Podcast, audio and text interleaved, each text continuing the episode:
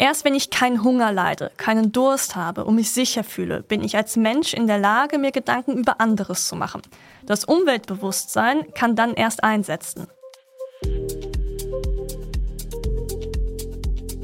Planet P, der Themenpodcast von PicT Asset Management. Herzlich willkommen, liebe Zuhörerinnen und Zuhörer, zur neuen Folge von Planet P. Und ich grüße dich, Lara. Schön, dich zu sehen hier im Studio. Hallo Christoph, ich grüße dich auch. Lara, wer etwas älter ist und zumindest gelegentlich längere Strecken mit dem Auto fährt, der, der weiß, wovon ich spreche.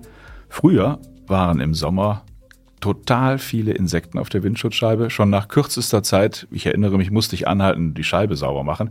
Gefühlt auf längeren Strecken öfter anhalten, um die Scheibe zu reinigen, als zu tanken.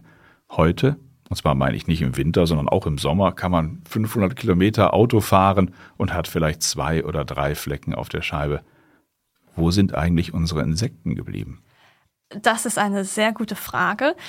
Ihre Zahl hat tatsächlich dramatisch abgenommen und äh, da kann man eigentlich nur eins zu sagen, das ist ein Zeichen für den Verlust an Biodiversität. Unser Planet ist krank und er muss sich regenerieren. Das ist unser Stichwort heute, regenerieren. Über Regeneration möchten wir heute sprechen. Wie kann sich unsere Erde wieder erholen? Und das ist wahrlich alles andere als ein Nischenthema. Lara Lorenz ist heute wieder die Expertin an meiner Seite und sie steckt als Investmentspezialistin bei PICT Asset Management ganz tief in vielen Anlagethemen. Und zu denen gehört auch Regeneration. Fangen wir mal ganz grundsätzlich an bei dem Konzept Regeneration. Über was für eine Dimension reden wir denn da eigentlich? Die biologische Vielfalt nimmt rapide ab äh, als eine Folge unseres übermäßigen Verbrauchs der natürlichen Ressourcen. Wir müssen also einen Beitrag zur Regeneration der Ökosysteme leisten und vor allem aber auch äh, zum Aufbau einer noch widerstandsfähigeren Gesellschaft. Wir hatten ja angefangen mit der ersten Folge des Umweltblocks zu planetaren Belastungsgrenzen. Und diese spielen auch beim Thema Regeneration wieder eine große Rolle. Es ist nämlich wichtig, dass Unternehmen, die Produkte oder Dienstleistungen herstellen, sich in diesem sicheren operativen Aktivitätenbereich bewegen, um dem Planeten nicht zu sehr zu schaden. Beim Thema Regeneration äh, spielen diese Grenzen äh, auch eine große Rolle und werden noch um eine Komponente ergänzt, nämlich den sozialen Aspekt, den Aspekt der Gesellschaft. Ah, das ist interessant. Also nicht nur Ökologie, sondern auch Gesellschaft. Zur Gesellschaft selbst werden wir ja einen eigenen Themenblock haben. Wir werden da über Konsum und Ernährung ähm, und Gesundheit sprechen in den nächsten Folgen.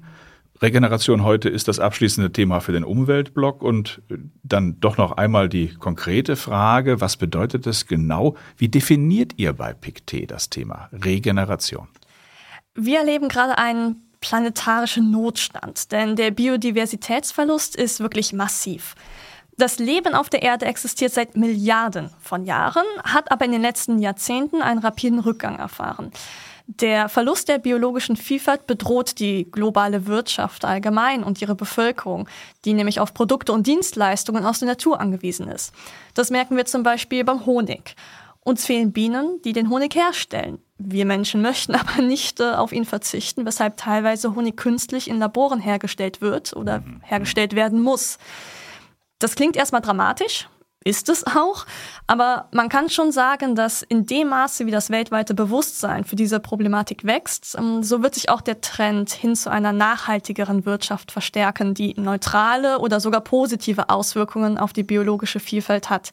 Dieses Bewusstsein mag sich äh, vielleicht zunächst in kleineren Initiativen zeigen, äh, mhm. wie zum Beispiel seit, seit ein paar Jahren äh, kennt man diese ja, modernen Blumenwiesen, die man anpflanzen kann, äh, um Bienen gerade in der Stadt, äh, wo natürlich viel Beton ist, wieder Platz für ein Zuhause zu geben.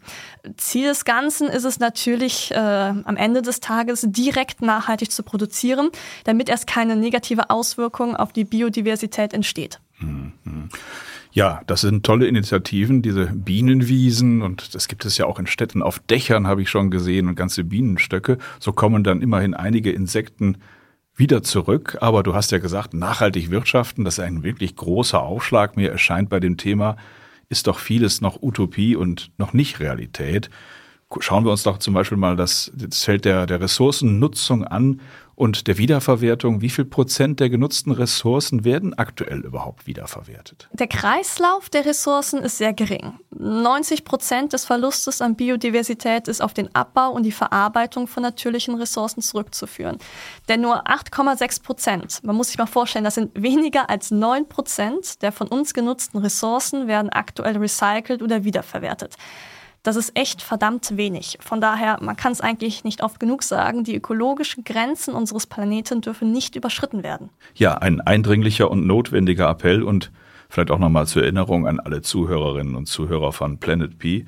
Hört gerne nochmal rein in unsere Folge zu planetaren Grenzen, wo Lara und ich das ja auch sehr ausgiebig diskutiert haben.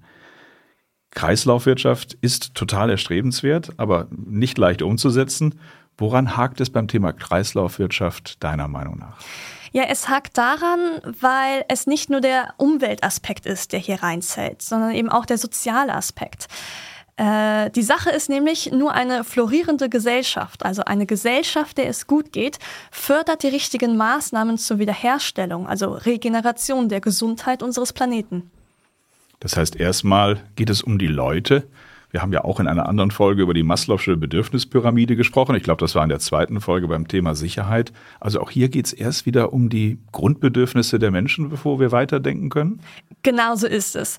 Man muss bedenken, dass der Mensch an sich erst einmal seine Grundbedürfnisse befriedigen muss. Und vielleicht sage ich hier, um es zu verdeutlichen, seine sozialen Grundbedürfnisse. Erst wenn ich keinen Hunger leide, keinen Durst habe und mich sicher fühle, bin ich als Mensch in der Lage, mir Gedanken über anderes zu machen. Das Umweltbewusstsein kann dann erst einsetzen. Es ist also das Zusammenspiel sozusagen zwischen dem sozialen, gesellschaftlichen Aspekt plus der Stärkung des Umweltbewusstseins, die es dann einer Gesellschaft ermöglichen, zu wachsen, zu florieren und dann ihre Ökosysteme zu regenerieren. Regeneration ist wirklich ein besonderes Thema. Wir haben häufig darüber gesprochen, dass es ja Megatrends sind, mehrere Megatrends, die bei euch zu einem Thema führen. Mir scheint bei der Regeneration handelt es sich eher um ein Metathema, könnte man sagen. Und äh, was heißt das denn eigentlich genau, zu einer regenerativen Wirtschaft zu kommen? Kann man denn sagen, dass wir zurzeit in einem degenerativen System leben? Naja, ich würde sagen, wir leben noch nicht in einer sehr regenerativen Wirtschaft. Das beste Beispiel hatten wir vorhin. Ich meine, weniger als neun Prozent recyceln. Ich würde sagen, das geht auf jeden Fall noch besser. Was wir benötigen, ist eine Lösung, die sowohl die ökologischen Grenzen als auch das soziale Fundament sichert. Heute ist es so, dass die meisten unserer Aktivitäten negative Auswirkungen auf den Planeten haben. Die Wirtschaft, die wir brauchen und anstreben sollten, ist restaurativ und erlaubt die Regeneration unseres Planeten mit entweder neutralen oder, wenn möglich, sogar positiven Auswirkungen. Sehr schön. Restaurativ, der Begriff gefällt mir gut. Der klingt viel konstruktiver als, als manch anderen Begriff, den man in dem Zusammenhang hört. Was verbirgt sich jetzt genau hinter restaurativ? Ja, eine restaurative Wirtschaft beschreibt äh, drei Aspekte. Sie ist zirkulär, also das kennen wir eigentlich als Wort der Kreislaufwirtschaft, zum Beispiel durch Recyceln, entweder komplett oder durch das Einarbeiten von bestimmten Teilen eines Produktes für ein neues. Oder nehmen wir vielleicht das Beispiel aus der letzten Folge. Sogar die kleinsten Holzabfälle können als Pellets noch zum Heizen im aller, allerletzten Schritt verwendet werden. Mhm. Der zweite Aspekt beschreibt die neutralen oder positiven Auswirkungen auf die Biodiversität. Das heißt zum Beispiel der Einsatz erneuerbarer Energien während des Produktionsprozesses. Und der dritte Aspekt, äh, den haben wir vorhin schon etwas angesprochen, ähm, das ist die Befähigung, also sozusagen alle Menschen mit ins Boot zu holen, die sozialen Grundbedürfnisse zu befriedigen, um dann zusammen die Notlage des Planeten zu bewältigen. Ja, wir werden uns äh, alle in den kommenden Jahren verändern müssen. Viele, viele Bereiche werden sich verändern müssen. Allen voran natürlich die Wirtschaft. Ihr habt das, Lara, bei Pictet Asset Management alles einmal durchgespielt, habt ein Schema entwickelt und bitte erkläre uns doch mal daran, wie kann so eine Veränderung hin zu einem regenerativen Wirtschaftssystem aussehen? Sehr gerne, Christoph. Genau, wir haben uns ein Schema überlegt, äh, wo wir fünf Grundsätze herausgearbeitet haben, die der Wirtschaft helfen können, aus dem derzeitigen degenerativen Zustand in einen regenerativen Zustand überzugehen. Ähm, die sind, das sind fünf äh, Grundsätze und die sind auf Englisch, weil es einfach cooler klingt, aber wir übersetzen sie gleich auf Deutsch. Und zwar sind das Narrow, Slow, Loop, Renew und Empower. Und jetzt schauen wir uns, würde ich sagen, alles einmal davon an. Narrow, also eng, was kann man sich merken, wie den Gürtel etwas enger schnallen. Da geht es darum, weniger zu verbrauchen. Slow, langsam, beschreibt äh, die längere Nutzung von Gegenständen, von Produkten. Loop, eine Art Schleife, also die nochmalige Verwendung von Produkten. Renew, die Erneuerung oder die Wiederherstellung von Sachen. Und das sind alles die Umweltaspekte. Und der letzte Aspekt, nämlich Empower, da geht es um den sozialen Aspekt, die Befähigung. Also die sozialen Grundbedürfnisse befriedigen und das Umweltbewusstsein fördern. Sehr gut. Die fünf Aspekte, die in diesem Schema da zusammengefasst sind und dargestellt werden. Auf deren Basis habt ihr dann die Strategie zum Thema entwickelt. Ist das richtig? Das ist richtig. Das ist die Strategie Regeneration. Und warum glauben wir, dass das Sinn macht? Ähm, wir sind davon überzeugt, dass sich die Welt verändern wird und ein Übergang zu einer regenerativen Wirtschaft unvermeidlich ist. Zum einen, weil von uns Verbrauchern das Bewusstsein für den planetaren Notstand zunimmt. Dann, weil sich sicherlich auch die regulatorische Landschaft weiterentwickeln wird. Und nicht zuletzt, weil Unternehmen sich anpassen und ganz genau wissen, wenn sie Produkte und Dienstleistungen haben oder auch entwickeln, die genau an diesem Knotenpunkt anknüpfen, dann können sie in den kommenden Jahrzehnten von einer wirklich sehr, sehr starken Dynamik profitieren. Ich merke, jetzt wird es äh, spannend für unsere Investorinnen und Investoren. Deswegen würde ich da gerne noch etwas genauer drauf eingehen, Lara. Was für ein Anlageuniversum entsteht denn da in dieser regenerativen Wirtschaft? Das erkläre ich am besten äh, anhand des Schemas, was wir vorhin gesagt haben. Unter dem Aspekt Narrow, also weniger verbrauchen, finden wir Effizienzverbesserung und ökologisches Design. Also im Prinzip Unternehmen, die sich mit Hardware und Software beschäftigen. Bei der Hardware, das äh, haben wir schon einmal angesprochen in einer anderen Episode, da geht es vor allem um Leistungshalbleiter. Also wie kann ich etwas besser, effizienter, nachhaltiger herstellen und da spielen die Halbleiter eine, eine wirklich sehr, sehr große Rolle. Beim Aspekt Software finden wir viele Simulationssoftware-Unternehmen. Äh, ähm, die helfen insofern, weil man einfach vieles simulieren kann, sich anschauen kann, okay, wie ist der Produktionsprozess? Wo verbrauche ich wie viel Energie und wo kann ich vielleicht effizienter arbeiten. Das ist spannend. Es geht also bei Narrow gar nicht darum, den Gürtel enger zu schnallen, obwohl das Bild sehr hübsch war, sondern es verbergen sich ganz spannende Hightech-Branchen hinter diesem Punkt. Wie sieht das bei Slow aus? Ja, bei Slow, also sozusagen die längere Nutzung, kann man sich, äh, ja, sagen wir mal, länger nutzen oder intelligenter konsumieren. Sagen wir es mal so. Das finde ich eigentlich auch ein schönes Bild. Es geht also darum, die Produktlebensdauer zu verlängern. Und das kann man machen beispielsweise anhand von Secondhand-Plattformen oder auch Vermietungs- und Verleihdienste. Nicht ganz so schnelllebig sein, langsamer leben, Sachen länger nutzen. Kommen wir zur Schleife, zum Punkt Loop. Genau, bei Loop geht es um die Wiederverwendung von Ressourcen. Also da ganz klar das Recycling. Das hatten wir ja vorhin schon genannt und da sehen wir, da ist ganz viel Potenzial, ganz viel Luft nach oben. Wir sehen die Recyclingbranche, die spielt da einen ganz wichtigen äh, Aspekt mit rein. Äh, darunter zählen zum Beispiel auch nachhaltige Verpackungen. Ja, also ähm, alles, was im Online-Versand ist. Äh, ja, wir verbrauchen äh, immer mehr und das sind nachhaltige Verpackungen natürlich sehr wichtig. Aber auch Abfallsammlung und Aufbereitung, denn schließlich verbrauchen wir hier immer noch und schmeißen auch weiterhin weg. Ja, ja, sehr verständlich. Und jetzt Renew, also erneuern. Genau, erneuern, ähm, wiederherstellen.